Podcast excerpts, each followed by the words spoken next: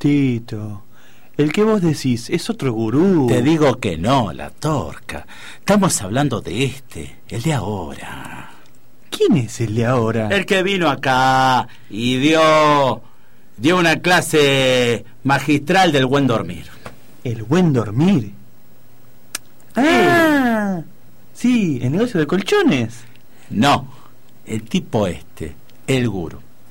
Lo juntó a todos y los hizo dormir en la rural. Ah, pero el tipo entonces se invirtió en la soja o en las vacas. ¿En las vacas? No, no creo, no, no, no, la vaca Claro. no, no. Ahí tenés. Porque las vacas No, son sagradas en la India. eh. Pero los tipos ven el negocio, la torca. Por ahí allá en la India, con los vecinos cumplen todos los rituales. ¿Entendés? Sí. Y después se rajan a otro país para hacer negocio y minga con las vacas. ¡Pa! ¡Ta! Las achuran, ¿viste? Y al frigorífico. Y ahí está el negocio. Eso. Con más razón, Tito. El que vino acá es un gurú. Lo que vos decís es un matarife. No, no, te digo que no.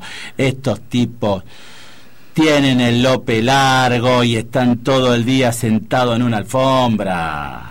Pero este te hace meditar. Y eso no lo podés hacer sentado, la torca. Y... Sí, Y no te digo, es el mismo. pero el otro era famoso porque tocaba el sitar, un instrumento hindú. No, ese que vos decís es el que vino acá. Y el otro los estafó a los Beatles con un viaje a la India. ¿Te acordás que estaban todo el día también ahí tirados en una alfombra? Te confundís, Tito. Otra. El que vino acá es un gurú y te enseña a vivir bien. El gurú que vino a Buenos Aires le enseñó a tocar a los Beatles. Oh. Y los Beatles vivían bien, no me lo vas a negar, la torca. Tito, Tito, te hiciste una galleta bárbara con esto de Ravi Shankar y el gurú Sri Sri. En eso. Y por primera vez en toda la noche, la torca, estamos de acuerdo. Mejor que empuje a la galleta con un poco de combustible. Tengo otra manera. No Pará, tengo otra Tito, pará. manera. Deja. Te clavaste la pastilla para dormir hace un rato, pará. ¿Y qué tiene que ver? Que no podés mezclar tanto, Tito, te va a hacer mal. Dale, la torca. Vos también fuiste con el gurú al arte del buen dormir. Otra vez con los colchones, Tito. Tenés el apolillo en la cabeza, vos. Eh, hablando de Apolillo, lo voy a llamar al cátulo, que hoy no le hablé. Pobre Pi. No, no, hoy no lo llamé, lo voy a llamar. Déjalo, Tito. Déjame que lo llame un che. hasta que me hace efecto la patilla y me duermo, ¿sabe lo que pasa? Pasa toda la noche, mirá. Esto es lo mismo que llamar a Coleman. No contesta nada. Ahí enganchó.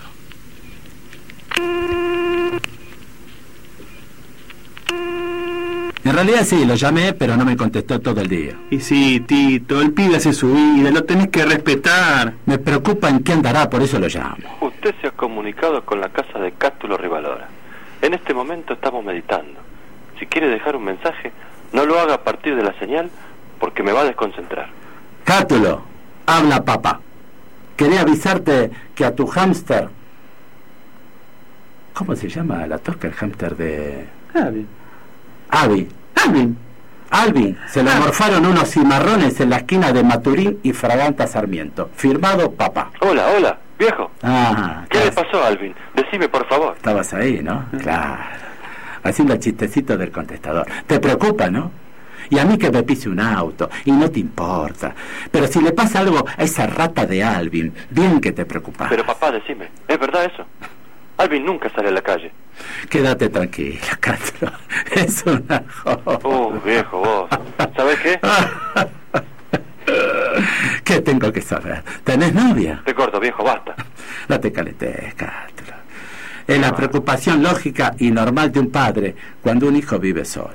Tengo 42 años, papá. Ya tenés 42.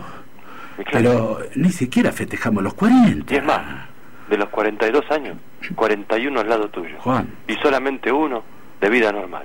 ¿a qué le llamás normal? ¿Eh? ¿A vivir solo, sin tener un filito? ¿Eso? La vida ¿Eh? no pasa por el filito nada más. Cátulo, un huesito de vez en cuando. ¿Qué van a decir los vecinos si no de No me importa de qué dirán. Yo, yo solo busco el bienestar, eso. Se ve que estuviste buscando todo el día, ¿no? Digo, porque hoy te llamé a- al celular como diez veces y lo tenías apagado. Es que estuve meditando en el planetario. ¡Qué cachetada! que acabo de sentir en la cara. Meditando, meditando, Sí, decir. viejo meditando, con mucha gente en el planetario. Tito, Tito, ¿qué te pasa? Estás pálido. Te dije que no mezclaras, Tito. Estoy bien, estoy bien, la torca, déjame hablar. Viejo, ¿por qué te pones así? Tito, Eh, por favor. Escúchame, decime, Cátulo, vos, vos por casualidad, ¿estuviste meditando con el gurú ese? Sí, viejo, correcto. Cuánto me alegra que lo conozca. Porque hoy, mira, me acordaba de vos. Gracias por acordarte. No, no, todo lo contrario. ¿Cómo? Porque en realidad el gurú Sri Sri Shankar Está hablando de ese Shankar, la torca, me habla de Shankar el Cátulo. Uh, justo de ese. La que se ve. ¿Qué pasa ahí, viejo? O hablas conmigo o con la torca. Bueno, y no me hagas enojar porque estoy en bienestar. Nada, es que estábamos discutiendo por el tipo este, el del buen dormir. El buen dormir. La torca, el de los colchones no es el del buen dormir. Sí, pero el que vos decís es parte de vivir. Parte de vivir, Cátulo, ese, ahí está, parte de vivir. No podés vivir tan equivocado. Equivocado. Mira vos lo que me dice. ¿Pero por qué?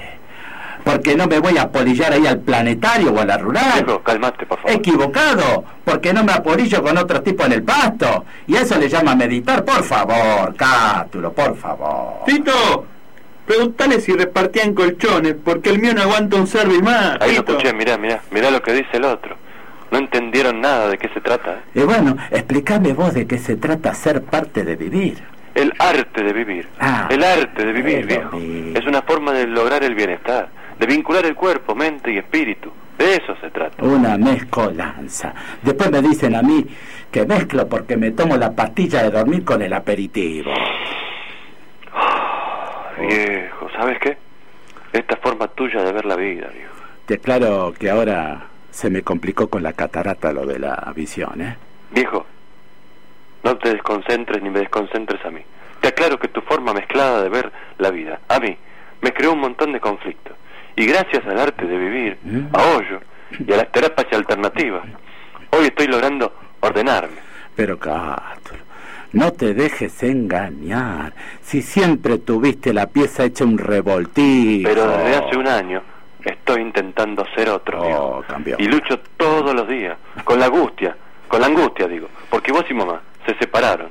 Y así es como me pongo. Y ahora quiero liberarme de tus mezcolanzas, como vos decís. Si sos astemio, Cátulo, por favor, los del buen dormir te están tratando, no sé, como un alcohólico, che. Demasiado, viejo. Demasiado por hoy. Cátulo. Primero, me gasté 850 pesos en el curso del buen vivir. Oh. Hoy medité en el planetario. Y ahora vos, en cinco minutos de charla, me desequilibrás, viejo. Todo tirado a la basura. Todo. Chao, viejo. Cátulo, Cátulo. Corto. Te tiró. Se calentó y cortó. Y encima, encima, ¿eh? Se consiguió un colchón por los 850 mangos. Mirá, 850 mangos. Y se queja. Ay, ay, ay. Tito. Así nunca, nunca va a encontrar el bienestar.